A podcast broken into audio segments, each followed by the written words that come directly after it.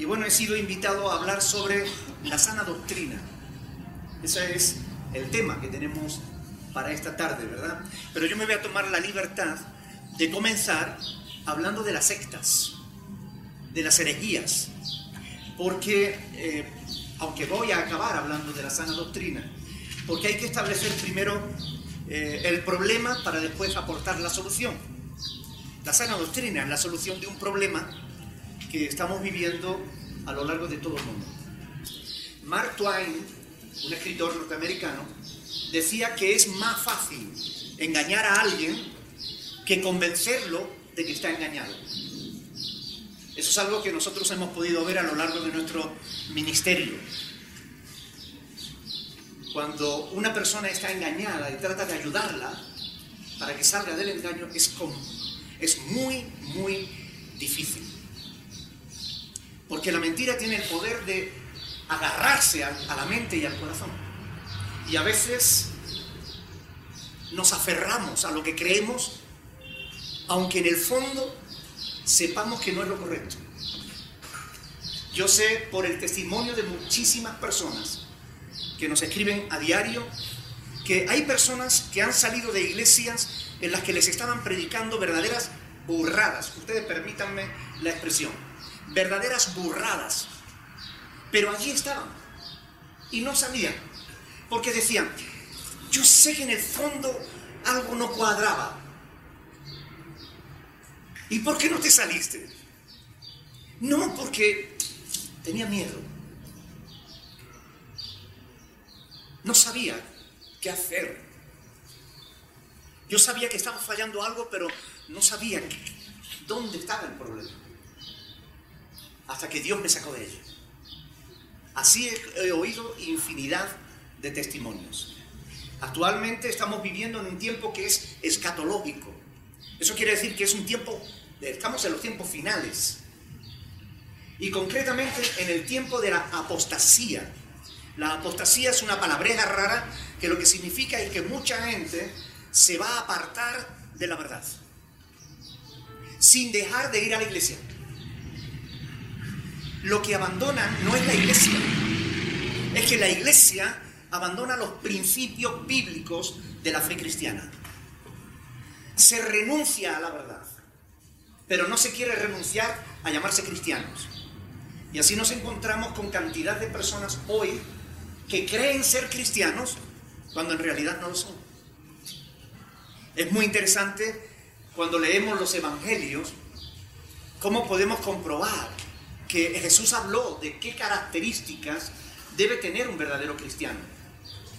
Yo les voy a dar una síntesis, tres nada más. Son pasajes que yo estoy seguro de que ustedes conocen. Por ejemplo, Jesús dijo, Juan 8, 31, 32, si permaneciereis en mis palabras, seréis mis discípulos y conoceréis la verdad y la verdad les hará libres. ¿Qué es necesario para ser discípulo de Cristo? Permanecer en la palabra de Cristo permanecer en las doctrinas del Señor. Esa es una característica fundamental. ¿Cómo sabemos si estamos perseverando o no en la palabra del Señor? Por la palabra de Dios, por las escrituras. Si estamos siguiendo las doctrinas que tenemos en la Biblia, estamos siendo verdaderos discípulos de Cristo. Aunque nosotros hacemos otra, no somos verdaderos discípulos de Cristo. Así de simple. Un poco más adelante el, mismo Señor Jesús, en el Evangelio de Juan, capítulo 13, del 34 al 35, dice, un mandamiento nuevo os doy, que os améis los unos a los otros como yo os he amado. Y dice, y en esto conocerán todos que sois mis discípulos, si tuvierais amor los unos con los otros.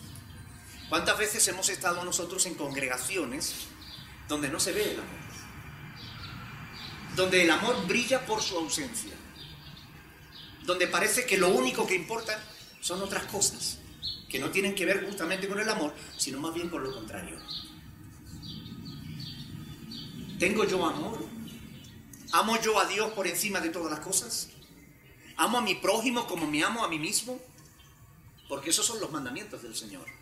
Y recuerdan que si no permanecemos en los mandamientos del Señor, no somos sus discípulos. Pues de igual manera, si no amo a mi hermano, tampoco soy discípulo de Cristo. En esto conocerán todos que soy mis discípulos, si tuvierais amor los unos a los otros. ¿Cómo puede ser que veamos a un hermano tener necesidad y volvamos la cara? ¿Cómo puede ser que sabiendo que alguien tiene un problema, nos hagamos el loco, como decimos en mi tierra? Es decir, le demos la espalda. Esa es una característica no de los hijos de Dios, sino de los hijos de otro. Y ustedes me entienden, ¿verdad? El hijo de Dios ama a Dios, pero también ama a su hermano. Porque si no ama a su hermano, a quien ve, ¿cómo va a amar a Dios a quien no ve? La palabra es clara, es sencilla. Tú no tienes que ir a un eh, seminario y estar cuatro años estudiando para entender estas cosas. Son sencillas. Una tercera característica que deben tener los cristianos. Juan 15, versículo 8. En esto es glorificado mi Padre, en que llevéis mucho fruto y seáis así mis discípulos. ¿Tú llevas frutos? Ay, pastor, yo he traído a mucha gente a la iglesia. ¿Y qué tiene que ver eso con lo que Cristo está diciendo? Los frutos no se refieren al número de personas que tú le predicas. Los frutos no se refieren al número de personas que tú invitas a la iglesia. Los frutos, para entender una palabra en la Biblia, tenemos que verla en otros pasajes de la Biblia. Y cuando buscamos la palabra fruto en las Sagradas Escrituras, nos lleva a Gálatas capítulo 5, ¿verdad? Versículos 22 y 23, donde nos, nos habla de los frutos del Espíritu. El amor, el gozo, la paz, la paciencia, la bondad. Es decir, el carácter de Cristo en nuestra vida. En esto demostramos que somos hijos de Dios, cuando nos parecemos a Jesús. Cuando amamos como Jesús amaba. Cuando nosotros somos pacientes como Jesús era paciente. Cuando nosotros tenemos templanza como Jesús tenía templanza. Son características sencillas. Podría estar aquí hasta mañana dándole características que podemos ver en la escritura. Pero ustedes saben, desgraciadamente, por estar en el tiempo en el que estamos, estas cosas no se ven en la iglesia hoy. Lo que se ve en la iglesia es orgullo. Yo he traído más gente que tú. Yo hablo más lengua que tú. ¿Qué tiene que ver eso con los frutos del Espíritu? Nada. El Señor Jesús profetizó sobre estos tiempos. Pablo, Pedro profetizaron sobre estos tiempos. Tiempos de apostasía. Tiempos en los que las gentes se iban a olvidar de los mandamientos de Dios porque iban a seguir mandamientos de hombres. Y ese es el tiempo que estamos viviendo. Multitud de iglesias crecen enormemente, construyen templos enormes, preciosos, con todo lujo de detalle, pero son iglesias llenas de gentes que todavía no conocen a Cristo. Porque en verdad no se les ha predicado a Cristo. Se les ha predicado un evangelio falso. Cree en Cristo y todo te va a ir bien. Cree en Cristo y serás próspero. Cree en Cristo y no tendrás problemas en la vida. Pero eso no es lo que la palabra de Dios nos enseña. Jesús lo que enseña es justamente lo contrario. En el mundo tendréis aflicción. Pero confiad, yo he vencido al mundo, dice Jesús. Pero entre lo que Jesús nos dice y lo que se nos predica en muchas congregaciones hoy en día es absolutamente distinto. Y nosotros como cristianos tenemos el deber de saber dónde estamos. ¿Quién soy yo? ¿Qué es lo que creo? ¿A dónde quiero ir? ¿Cuál es el camino para llegar allí? Porque puede ser que pensemos que estamos en el camino correcto y no sea así. ¿Recuerdan cómo el Señor Jesús habló de dos caminos distintos? Uno ancho por el que va mucha gente, ¿verdad? ¿Y cuál es el fin de ese camino? Perdición, la perdición, el infierno. Y hay otro camino angosto por el que va poca gente. Y ese camino, el fin de ese camino es la vida eterna Entonces, ¿estoy yo en el camino ancho o estoy en el camino estrecho? ¿Estoy yo en el camino que me lleva a donde yo quiero llegar o estoy en un camino equivocado que me va a llevar a donde no quiero estar? Mateo capítulo 24, versículo 24, Jesús dijo, porque se levantarán falsos cristos y falsos profetas y harán grandes señales y prodigios, de tal manera que engañarán, si fuere posible, aún a los escogidos. Se levantarán falsos profetas. Hoy en día miramos a nuestro alrededor y estamos rodeados de falsos profetas. ¿Qué es un falso profeta? Alguien que predica algo diferente a la voluntad de Dios. Alguien que predica una cosa contraria a lo que Dios enseña en su palabra. ¿Cómo es posible que tanta gente siga la falsa doctrina y que seamos tan poquitos los interesados en la sana doctrina?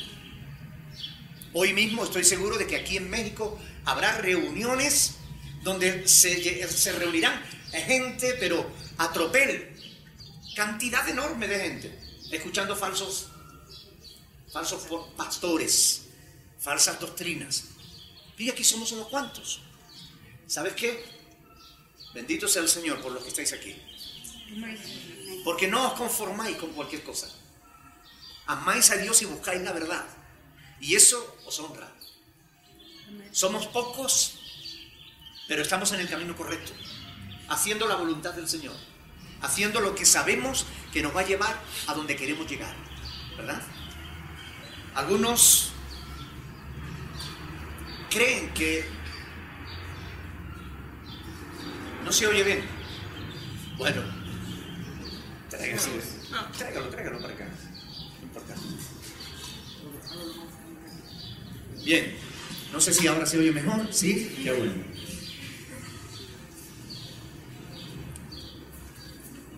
Segunda de Pedro, capítulo 2, versículo del 1 al 3, dice, pero hubo también falsos profetas en el, en el pueblo, como habrá entre vosotros falsos maestros, que introducirán encubiertamente herejías destructoras y aún negarán al Señor que los rescató, atrayendo sobre sí mismos destrucción repentina.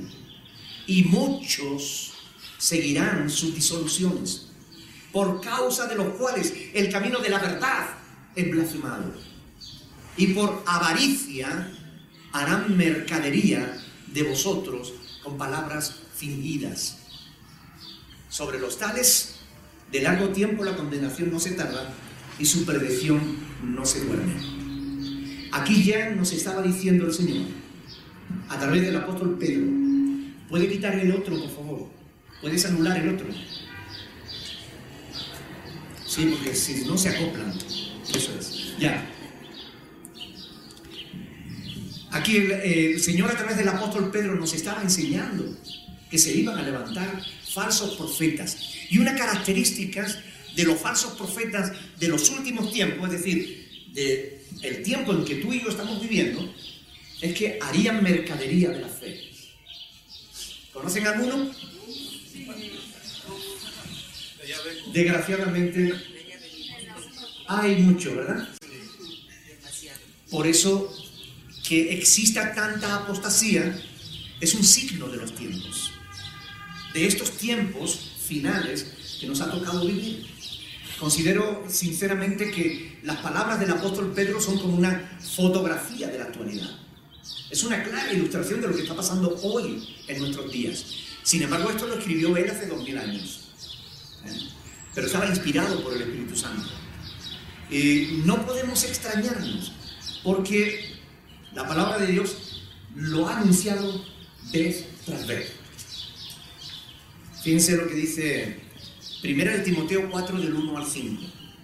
Dice, pero el Espíritu dice claramente que algunos, en los postreros tiempos, algunos apostatarán de la fe Apostatar significa apartarse de la fe que se tuvo.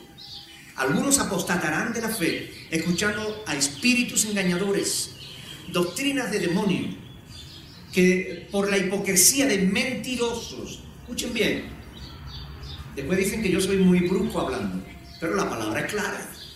Por la hipocresía de mentirosos que teniendo cauterizada la conciencia, prohibirán casarse y mandarán abstenerse de alimentos que Dios creó para que con acción de gracia participasen de ellos los creyentes y los que han conocido la verdad.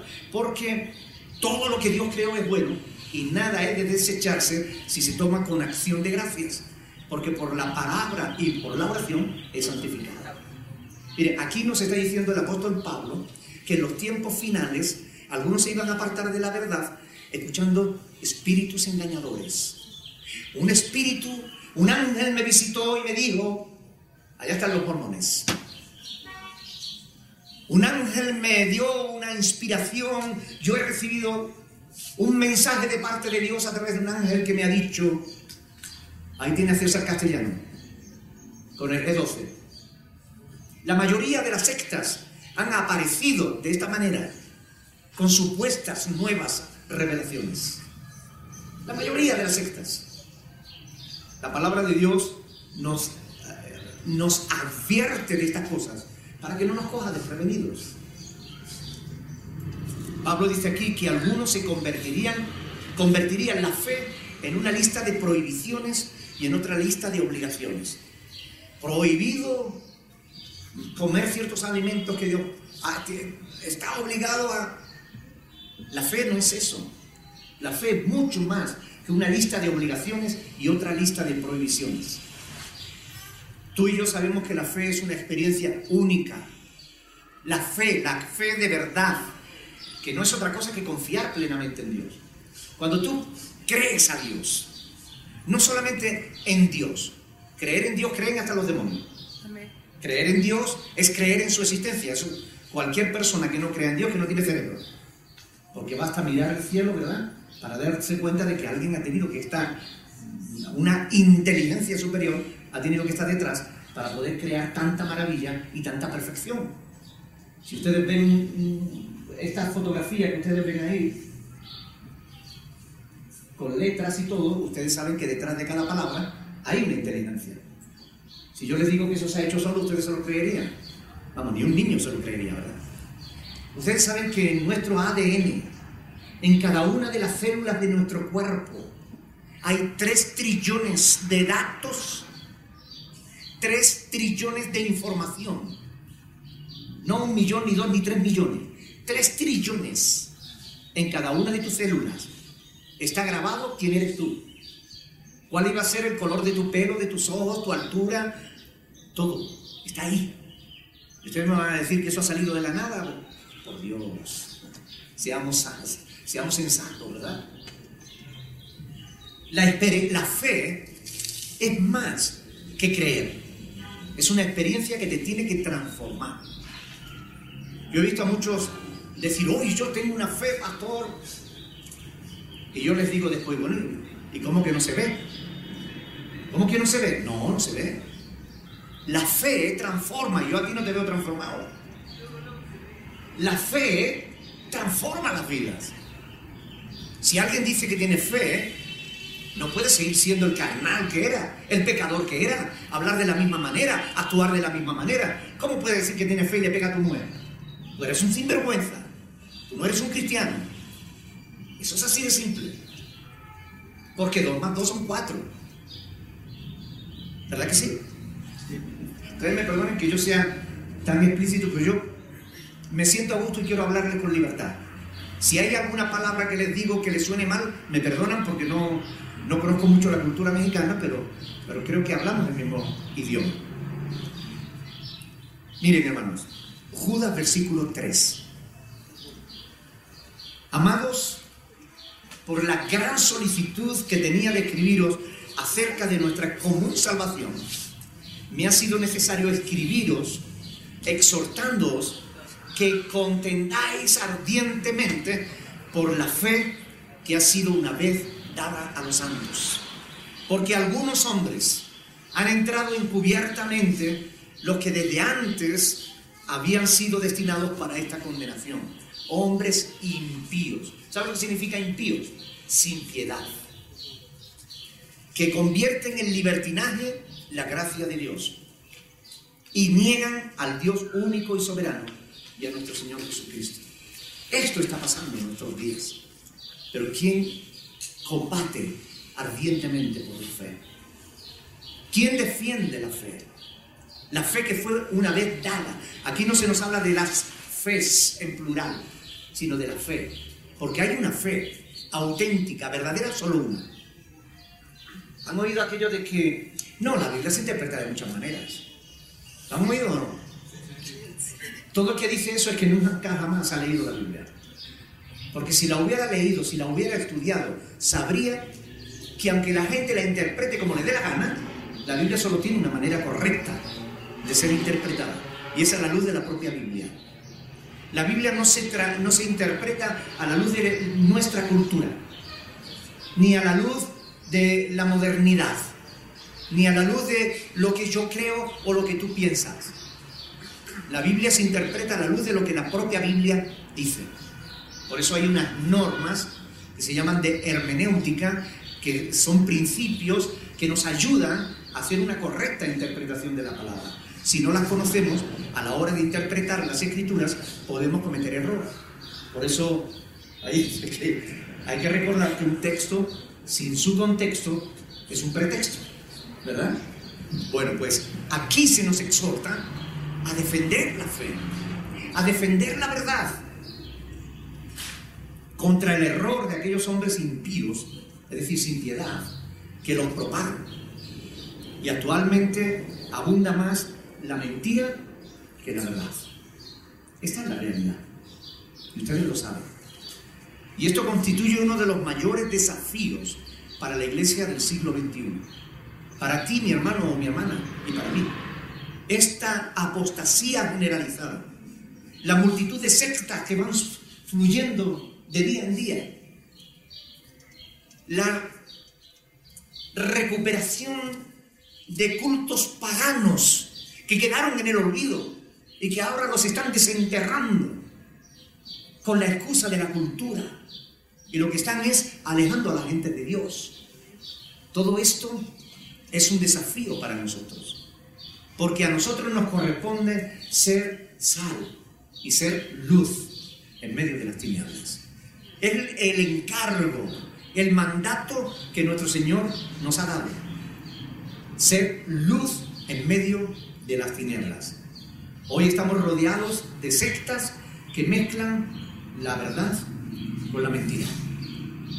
¿Saben? Stanford Wright dice que la esencia del engaño está en mezclar un 10% de mentira con un 90% de verdad, para que la gente se la trague. Si a un vaso, si a una botella de agua como esta le echamos tres gotitas de cianuro, no son visibles. Pero si te la tomas, te pueden hacer mucho daño. Y así es como el diablo hace propagar las mentiras. Es decir, coge una mentira y la envuelve en verdad. Tres gotitas malas alrededor de un montón de agua buena. Y tú ves el agua, tienes sed, te la tomas y empieza a dolerte el estómago. Es decir, el diablo propaga sus mentiras de esa manera envolviéndolas en verdad. Porque si te vendiera la mentira desnuda, tú no caerías, no la aceptarías. Oye, ¿quieres tomarte tres gotitas de cianuro? Hombre, por Dios. Pero cuando alguien te quiere hacer daño, no te avisa, te la esconde en el agua. Y así es el, eh, así es el diablo. Trata de hacernos daño. Y él sabe que directamente no puede hacerlo, pero indirectamente haciéndonos creer que nos estamos tragando la verdad, mire, un 90% de verdad no es suficiente. Un 95% de verdad no es suficiente. Muchas veces me preguntan, pastor, ¿el, pastor tal es de sana doctrina o no? Me lo pregunta mucha gente. Paul Massa, ¿es de sana doctrina? John MacArthur, John Piper, ¿Son pastores de sana doctrina? En un 95% sí. Pero hay un 5% en el que están enseñando cosas contrarias a lo que enseña la palabra de Dios. Y son gente fantástica. Gente que predica precioso. Gente que se queman las pestañas, que estudian, que venden infinidad de libros, que tienen multitud de seguidores. Porque la mayor parte de su mensaje es bueno. Pero cuando habla de salvación y dice que Cristo no murió por todos, sino solo por los escogidos, están mintiendo. Porque la palabra de Dios dice que Cristo murió por nuestros pecados y no solamente por los nuestros, sino también por los de todo el mundo. Primera de Juan 2.2. De tal manera amó Dios al mundo que ha dado a su Hijo unigénito para que todo aquel que en él cree no se pierda, mas tenga vida eterna. Todo aquel que cree. Es la única condición que Dios pone para salvar a alguien. Pero Dios quiere que todos sean salvos y que todos vengan al conocimiento de la verdad. Primera de Timoteo 2.4. Porque no envió Dios a su Hijo al mundo para condenar al mundo, sino para que el mundo sea salvo por él.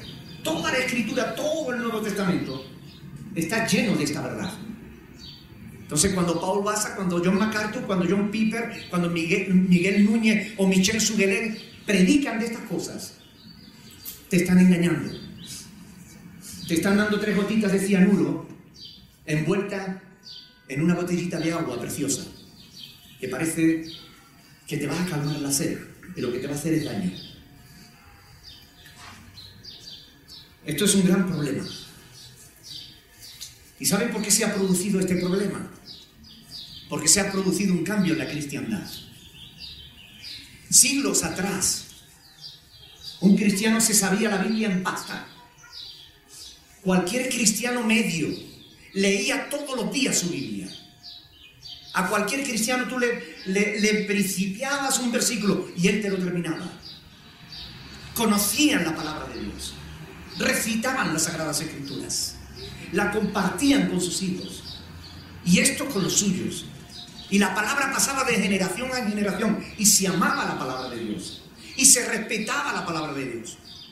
Pero de un tiempo a esta parte, la humanidad ha entrado en un derrotero que yo le llamo la cultura del microondas. Todo lo queremos rápido. Mire, usted quiere adelgazar, no se preocupe. Aquí le vendemos un aparatito, ah, apenas 50 mil pesos, ¿qué más da? Pero mire, se va a poner usted los electrodos, le va a dar un botoncito, le va a hacer cosquillas, usted se va a sentir a gusto y usted va a adelgazar. Usted no sabe cuánto se venden esos aparatitos. Y es que hay muchos necios en el mundo. Espero que aquí no haya ninguno.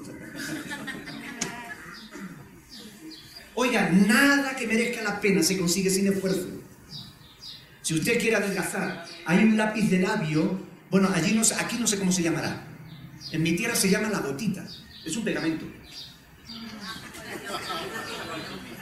Hay que cerrar el piquito, ¿verdad? O hay un ejercicio que de verdad que adelgaza.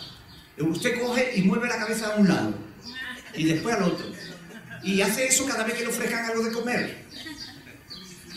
Y así se adelgaza. Pero con un aparatito, ¿usted cree que sin esfuerzo usted va a adelgazar? Oiga, no. Póngase en un gimnasio y corra. Y haga esfuerzo. Pero la única ley que a todo el mundo le gusta es la ley del, del menor esfuerzo. Nadie discute por esa ley. Todo el mundo la defiende. Todo el mundo le gusta. La ley del menor esfuerzo. Queremos las cosas sin esfuerzo. Queremos ir a, a un seminario y que un pastor ungido ponga la mano sobre nosotros y nos transmita toda la sabiduría del mundo. Oiga, eso no funciona así. Lo siento, una mala noticia, pero es verdad, eso no funciona así. Si usted quiere saber, usted tiene que dedicar tiempo a estudiar.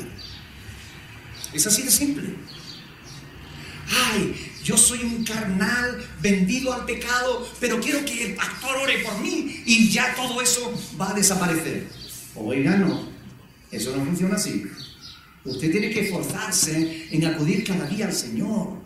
Porque es en la presencia de Dios donde tú, a cara descubierta, como dice 2 Corintios 3:18, quitándote las caretas, porque a veces vamos a Dios con caretas. ¡Ay, Señor, porque tú sabes que yo soy!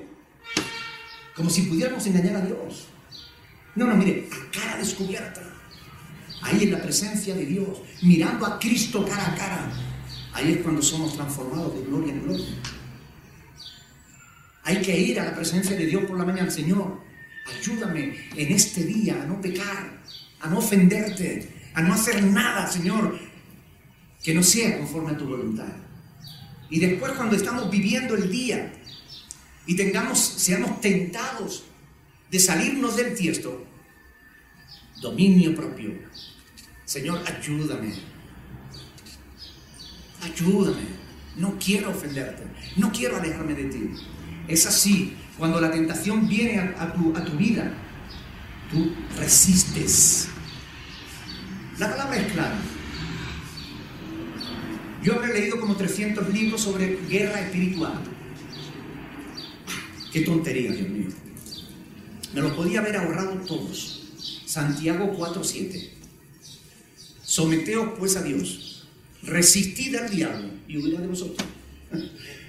Una frase, un versículo de la palabra de Dios vale más que 300 libros. Es así. La palabra de Dios funciona. Lo otro es un sacadero de dinero. Es un problema. Se ha perdido la cultura de la palabra de Dios, la cultura de la Biblia. Se ha perdido la cultura de la oración. Se ha perdido la cultura del estudio.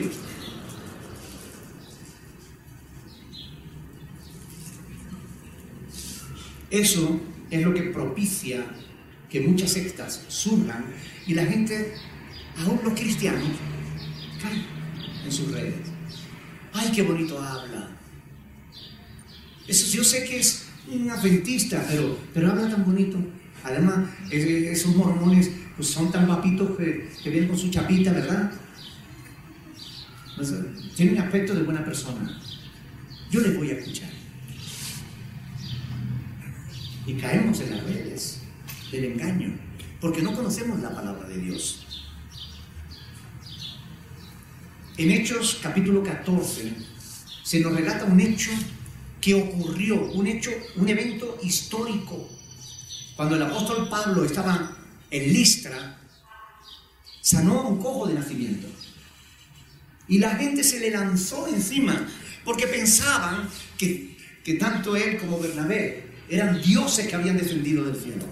A Bernabé le llamaban Júpiter y a, Pablo Mercurio, porque él era el que hablaba. Y los apóstoles se rajaron las vestiduras, porque quisieron ofrecerle sacrificios a ellos, como si fueran dioses. Y se rajaron las vestiduras. Ustedes no ven que somos hombres igual que ustedes. Y entonces ellos le dijeron, os anunciamos que os convirtáis de esta vanidad, al Dios vivo, que hizo el cielo, la tierra, el mar y todo lo que en ellos hay. Dios que en pasadas, en edades pasadas, Él no ha dejado, Él ha dejado a la gente andar en sus propios caminos, si bien no se dejó a sí mismo sin testimonio. Cuando yo leía esta frase, Él en las edades pasadas ha dejado a la gente andar en sus propios caminos, pero Él no se ha dejado sin testimonio. Yo decía, es verdad, Dios siempre ha estado hablando al ser humano. Ha sido el ser humano el que no ha querido oír a Dios. Dios se nos revela a través de la propia creación. Los cielos cuentan la, obra de Dios y el firmamento anuncia la obra de sus manos. Cuando miramos el cielo, ¿cómo, va a ver alguien que lo haya puesto ahí? Que lo haya hecho tan hermoso. Pero además la palabra de Dios nos dice en Hebreos que Dios habiendo hablado muchas veces y de muchas maneras en otro tiempo a nuestros padres por los profetas, en este postrero día nos ha hablado por el Hijo, a quien constituyó heredero de todo y por quien sí mismo hizo el universo. Es decir, Dios nos habla por la creación, Dios nos habla por los profetas, Dios nos habla por el Hijo, pero nosotros no lo escuchamos de ninguna manera. Porque estamos empeñados en nuestros propios pensamientos, en seguir los, los pensamientos de nuestro propio corazón. Y así somos desviados. Somos desviados de la verdad, engañados, apartados de Dios, creyendo que estamos haciendo la voluntad de Dios. Estamos ofendiendo a Dios. Miren, hay muchas personas en México que están ofendiendo terriblemente a Dios. Y sin embargo piensan que están haciendo la voluntad de Dios todas las personas que están adorando a la, Virgen de Guadalupe, están ofendiendo gravemente a Dios. Porque está escrito al Señor tu Dios adorarás y a Él solo servirás. Esto es así. La palabra de Dios nos enseña que los dioses que tienen ojos y no ven, que tienen piernas pero no andan, que tienen que ser llevados de un sitio a otro, no son dioses. Es que no puede ser Dios aquello que el hombre fabrica. Dios es el que nos fabricó a nosotros, pero nosotros no podemos fabricar a Dios. Y hay personas que creyendo que hacen eh, lo que Dios quiere, les dan miedo destruir una estampita. Porque le enseñaron que eso era Dios. Y no. La verdad es que la voluntad de Dios es que nosotros le adoremos solo a Él. Pero muchas veces la gente está adorando lo que, lo que le han enseñado que adoren. Porque no hay quien le predique la verdad. Las iglesias están muy contentas entre cuatro paredes diciendo, qué bueno que no somos como el mundo cantando caritos bonitos, hay canciones del Señor, y qué bueno que ha estado el culto hoy, gloria a Dios. Y nos vamos a casa porque ya terminó nuestro compromiso con Dios. Oigan, la fe es para vivirla 24 horas, 365 días por año, no para vivirla un rato el domingo por la mañana. ¿Verdad? Y cuando nosotros vivimos nuestra fe un ratito el domingo por la mañana y después nos vamos y ya no nos acordamos de Dios, ah, sí, perdona, cuando vamos a, comer, eh, Padre bendito realmente en el nombre de Jesús, amén. eso no es. Eso no es. Cuando hacemos ese tipo de cosas, ¿qué diferencia hay entre nosotros y los que adoran a la Virgen de Guadalupe? Yo te digo, ninguna. Somos religiosos igual que ellos. Pablo, en Efesios capítulo 2, del 19 al 20, Dice que la familia de Dios, la iglesia, está edificada sobre el fundamento de los apóstoles y profetas. Es decir, la iglesia está fundamentada en, los, en la palabra de Dios. Y esto es muy importante. Porque, ¿saben? Si la iglesia realmente está edificada sobre la palabra de Dios, hará lo que Dios quiere que haga. Será la iglesia que Dios quiere que sea. Pero si la iglesia está apoyada en la psicología humana, por ahí hay un pastor que se llama Bernardo Estamateas, es un argentino, vende un montón de libros con el tío psicólogo. Bueno, en, en Argentina mucha gente son psicólogos, ¿verdad? Pero este vende muchos libros, diciéndole a la gente lo que quieren escuchar. No, mire, antes de amar al prójimo, amate a ti mismo, hazte regalitos, abrázate, concédete de vez en cuando un privilegio. ¿Qué dice la palabra de Dios? Dice, ama a tu prójimo como a ti mismo. Es decir, como tú te amas a ti mismo. Porque la verdad es que nosotros nos amamos. Lo que nos amamos es el prójimo. La psicología te dice, no, mire, el gran problema de la sociedad hoy en día es la baja autoestima de las personas. La Biblia te dice, ¿cómo? No, aquí el problema es el contrario. Por eso la Biblia nos dice, ninguno tenga más alto concepto de sí que el que debe tener, sino que piense de sí mismo con cordura. Porque en verdad somos orgullosos, muy orgullosos. Tenemos muy alto concepto de nosotros mismos. Cuando nos comparamos con los demás siempre nos vemos superiores, mejores, más santos, más inteligentes, más guapos. Pero cuando nos vemos cara a cara con Cristo, ah, ahí sí que se nos cae el alma al suelo. Porque ahí es donde encontramos la justa medida de lo que somos. Miren, la autoridad de la palabra de Dios. Yo les aconsejo que en nuestra página web tienen un estudio sobre la palabra de Dios, sobre los diferentes niveles de autoridad. Léanlo, les va a interesar. Es muy interesante está tomado de Ralph Mahoney, de la revista Hechos de 1987, un artículo que leí y me impactó. Fantástico. Nadie tiene mayor autoridad que la Biblia. La Biblia juzga a todo el mundo. Pero ella no puede ser juzgada por nadie, porque es palabra de Dios. No es la iglesia la que define lo que la Biblia dice, sino que es la Biblia la que dice lo que la iglesia debe decir. ¿Ustedes entienden? La autoridad está en la palabra, en la palabra de Dios, no en la palabra de los hombres. Pero cuando el ser humano rechaza la palabra de Dios, ¿qué es lo que le queda? Un vacío enorme. Un montón de preguntas y respuestas.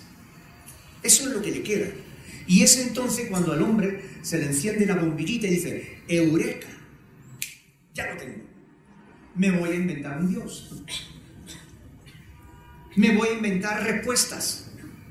Si yo estoy enojado con Dios, si yo no quiero someterme a Dios, si yo estoy rebelde a la voluntad de Dios, pues entonces yo no cuento con Dios para nada.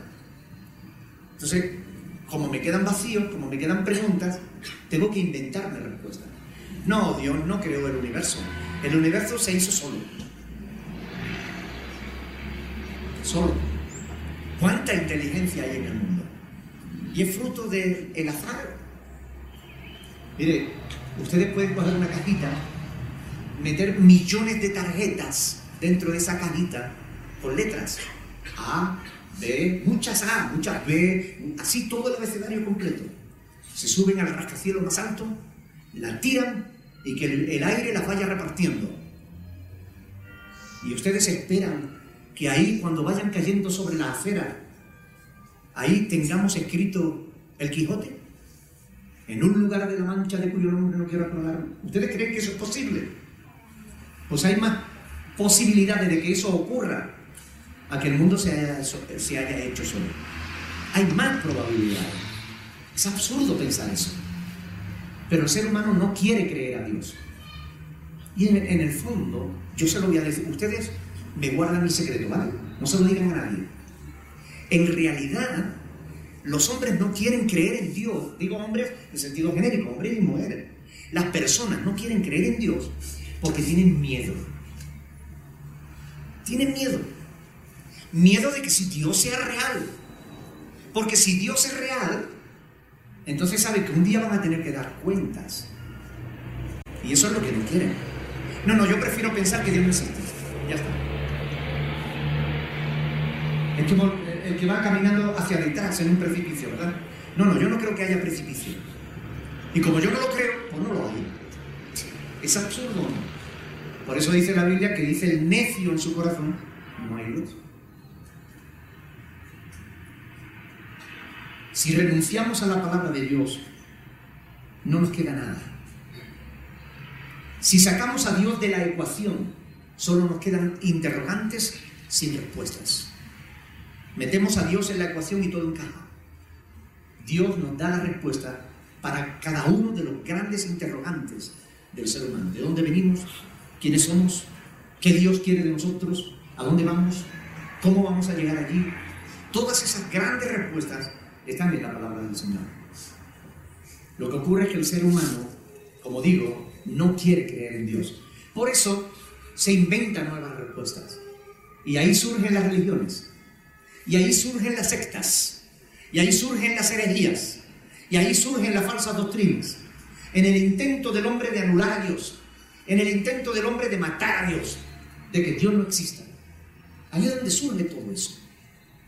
Y esto es Perdón, esta era la introducción para explicar lo que es la sana doctrina.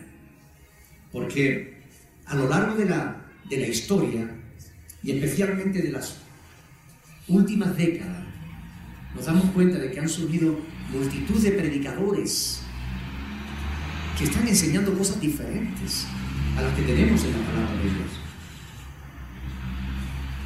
Predicadores de nuevas revelaciones Guillermo Maldonado dice en uno de sus libros, esta es la palabra de Dios. Y está bien que tú la conozcas, pero esta es la palabra que Dios dijo. Ahora, suelta la Biblia y dice, tú lo que tienes que necesitar es de una nueva palabra para ti, de una nueva revelación para ti. ¿Qué está haciendo con eso? Tirando por tierra la palabra de Dios. Mire, vamos a ver. No necesitamos nuevas revelaciones. Porque si ya está en la palabra de Dios, no es una nueva revelación. Y si no está en la palabra de Dios, no viene de Dios. Si no está en la palabra de Dios, va a contradecir a la palabra de Dios. Y si contradice la palabra de Dios, no la necesitamos. No necesitamos nuevas revelaciones. Lo que necesitamos es respetar la que ya tenemos. Mucha gente me hace preguntas sobre algunos textos difíciles de la Biblia. Pastor, a ver, ¿usted me podría explicar qué significa esta palabra y yo siempre les digo, lo difícil de la Biblia no es entender lo que es difícil de entender. Lo difícil de la Biblia es vivir lo que sí entendemos de ella. Porque la mayor parte de la palabra de Dios se entiende perfectamente, pero nos resistimos. No queremos vivir la palabra de Dios. Preferimos inventarnos otras cosas. Déjenme decirle que no hay nada más espiritual que la palabra de Dios. Nada más. Quedó claramente demostrado cuando Jesús, en Marcos capítulo 7, enfrentó a los religiosos de su tiempo. ¡Ah, escandalizados! ¿Cómo tus discípulos comen sin lavarse las manos? Por cierto, ¿dónde estaba ese mandamiento? Una de las preguntas que mucha gente me hace es, Pastor, ¿es pecado ir al cine? Pastor, ¿es pecado que la mujer se ponga pantalones? Pastor, ¿es pecado bailar? Me preguntan mucho, ¿es pastor, es pecado? Yo siempre le digo, mire, primera de Juan capítulo 3, versículo 4. Ahí dice lo que es pecado. Pecado es infringir la ley, la ley de Dios. ¿Dónde dice Dios una mujer no puede usar pantalones? Son normas humanas. Cuando eso fue escrito, lo que dice la Biblia es que la mujer no se vista como hombre ni el hombre se vista como mujer. Lo que está prohibiendo es el travestismo. El hombre que quiere aparentar ser una mujer y se pinta y se pone peluca y se viste de mujer. Eso es lo que está prohibiendo ahí. O la mujer que se corta el cabello, se pone un pantalón vaquero aquí arriba y anda como si fuera un hombre. Eso es lo que está prohibiendo la palabra de Dios. Pero que una mujer se ponga un pantalón. Hay pantalones de mujer y hay pantalones de hombre. ¿Verdad? Pero cuando se escribió eso, ni las mujeres ni los hombres llevábamos pantalón. Todos llevábamos túnica. Claro. Pero hay que conocer la palabra de Dios para que no nos engañe. Esa es la clave. La fe cristiana no está a merced de que, ay, yo he tenido un sueño, he tenido una visión. La fe cristiana no depende de eso. La fe cristiana depende, así dice el Señor. La fe cristiana depende de cómo está escrito. Así. Ese es el fundamento de la fe cristiana. Y si no está escrito en la palabra, miren, en el siglo XVI hubo un concilio en los Países Bajos. Hubo mucha, había mucha confusión en aquella época. Y muchos pastores se reunieron y eh, celebraron un concilio para determinar qué era lo que debían creer. Y llegaron a tres conclusiones. La primera era que nada contrario a las escrituras podía ser verdad. Porque la escritura es palabra de Dios y Dios no se equivoca. Por tanto, nada contrario a la escritura puede ser verdad. Tómatelo nota. No te olvides de esto. Segunda conclusión a la que llegaron. Nada que no esté en la Biblia puede ser mandamiento de Dios por tanto no puede ser obligatorio. Nada que no esté en la Biblia puede ser obligatorio, porque no hay mandamiento de Dios. Los mandamientos de Dios están en la palabra de Dios. Tercero, amárrense los cinturones. Cada uno de los cristianos somos responsables delante de Dios de lo que creemos, porque tenemos al Espíritu Santo y la palabra de Dios. Y somos responsables de hacer, asegurarnos de que lo que nos están enseñando es correcto o no es correcto. ¿Para qué es la sana doctrina? Hay multitud de pasajes. Yo lo que voy a hacer es una cosa. Porque yo no quisiera estar aquí tres horas hablando y ustedes escuchando. A mí me duele el trasero si me, siento demasiado tiempo.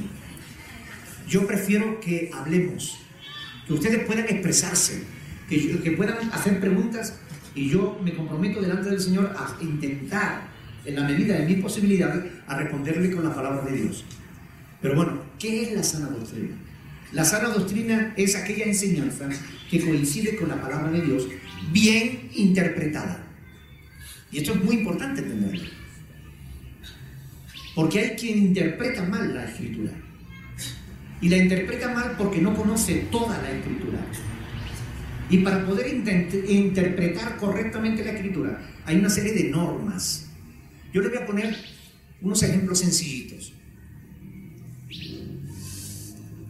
Un principio de la hermenéutica, de la interpretación de la palabra de Dios, es que tenemos que aprender a diferenciar un texto histórico de uno doctrinal.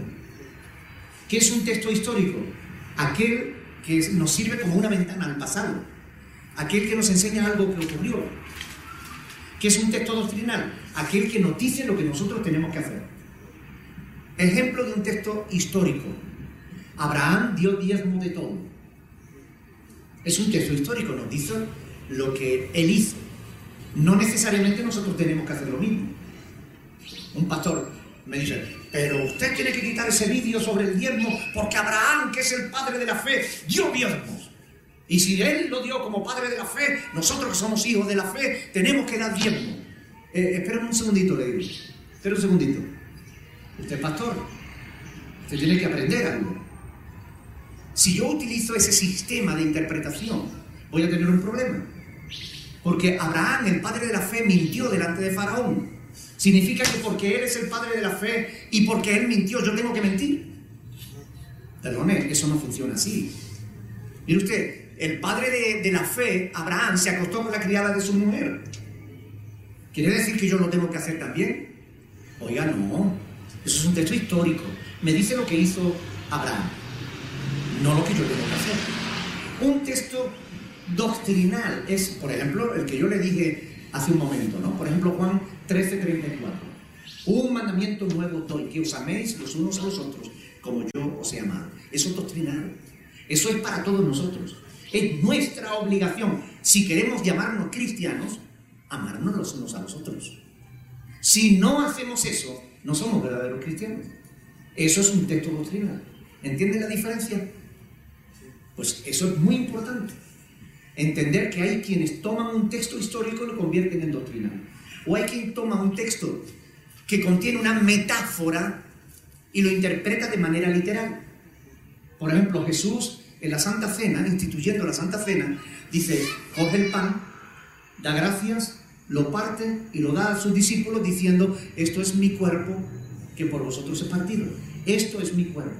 Llegan los católicos que son muy inteligentes y dicen, ah, si esto es el cuerpo de Cristo, hay que meterlo en un sagrario de oro, hay que arrodillarse y hay que adorar la hostia. Pero mire, es que Jesús también dijo, yo soy la puerta. ¿Qué hacemos con él? ¿La colgamos?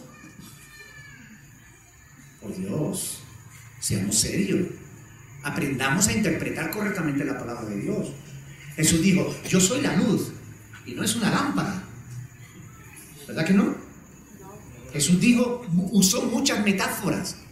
Pero si yo no tengo en cuenta las metáforas, si no tengo en cuenta el contexto gramatical de la escritura, voy a cometer error de interpretación y voy a hablar y voy a decir o voy a enseñar una herejía que es una falsa doctrina. Pero nosotros tenemos que ir a la sana doctrina. Y la sana doctrina es la enseñanza que está bien interpretada en las Sagradas Escrituras. Por eso tenemos que aprender. Oiga, si usted tuviera un tumor en la cabeza y tuviera que operarse inmediatamente, ¿eh? Y aparece un muchacho y le dice, oiga, oiga, a mí me encanta la medicina, ¿me deja que yo lo opere? Bueno, si usted tiene un tumor en la cabeza, usted buscaría al mejor neurocirujano, al hombre de más experiencia, aquel que mejor le puede garantizar que la operación va a ser bien hecha, ¿verdad? Oiga, pero, pero es que yo, a mí me gusta mucho la medicina. Yo llevo ya tres meses estudiando medicina. ¿Te pondrías en sus manos de verdad? Y entonces, ¿por qué mucha gente se pone en manos de aquellos que sin la suficiente preparación empiezan a usar la Biblia como si supieran? Para trabajar en cualquier cosa te enseñan. Tienes a tu jefe al lado diciéndote, mira, quiero que hagas esto de esta manera. Y a lo mejor tú sabes hacerlo. Ya tú sabías hacerlo. Pero el primer día tú tienes a tu jefe al lado tuyo. Quiero que hagas esto de este modo. ¿Y quién nos enseña a nosotros a interpretar la palabra? Si no aprendemos, no sabemos. Es como quien va al matrimonio a ver qué pasa. A ver si sale bien. Oiga, no. Yo voy al matrimonio bien seguro, si no, no voy. Es que eso es muy importante. Hay quien no va preparado. No, ya aprenderé sobre la marcha. Oiga, no. La sana doctrina es aquella que está bien fundamentada en la palabra de Dios. Aquella que no saca los textos de su contexto. Aquella que tiene apoyo suficiente en la Sagrada Escritura. Una sana doctrina no está basada en una parábola. Una parábola sirve para apoyar una doctrina, pero una parábola no sirve para sustentar una doctrina. Son normas de la hermenéutica. Una doctrina no puede estar basada en un solo texto. Tiene que estar equilibrada con otros pasajes. Porque un solo texto no da, no da fundamento a una sana doctrina. Hay muchas cosas que tenemos que aprender. Pero para eso Dios ha instituido en su, en su iglesia a pastores y maestros, a fin de perfeccionar a los santos para la obra del ministerio. Y la función del pastor es justamente la de enseñar. Por eso uno de los requisitos es que el pastor sea apto para enseñar. El pastor tiene que tener la capacidad de enseñar. Yo recuerdo que cuando yo estaba estudiando para pastor, habíamos un grupo ¿no? que estábamos estudiando. Y uno de los ejercicios que mi pastor nos ponía a hacer era a predicar. Bueno, predican solamente en el grupo, ¿no? Y a ver cómo lo hacen. Y había un hermano que, siempre que se ponía a predicar decía, bueno, yo creo, ¿no? Que eh, a mí me parece que, bueno, no, no, sé, ¿no? Porque yo pienso que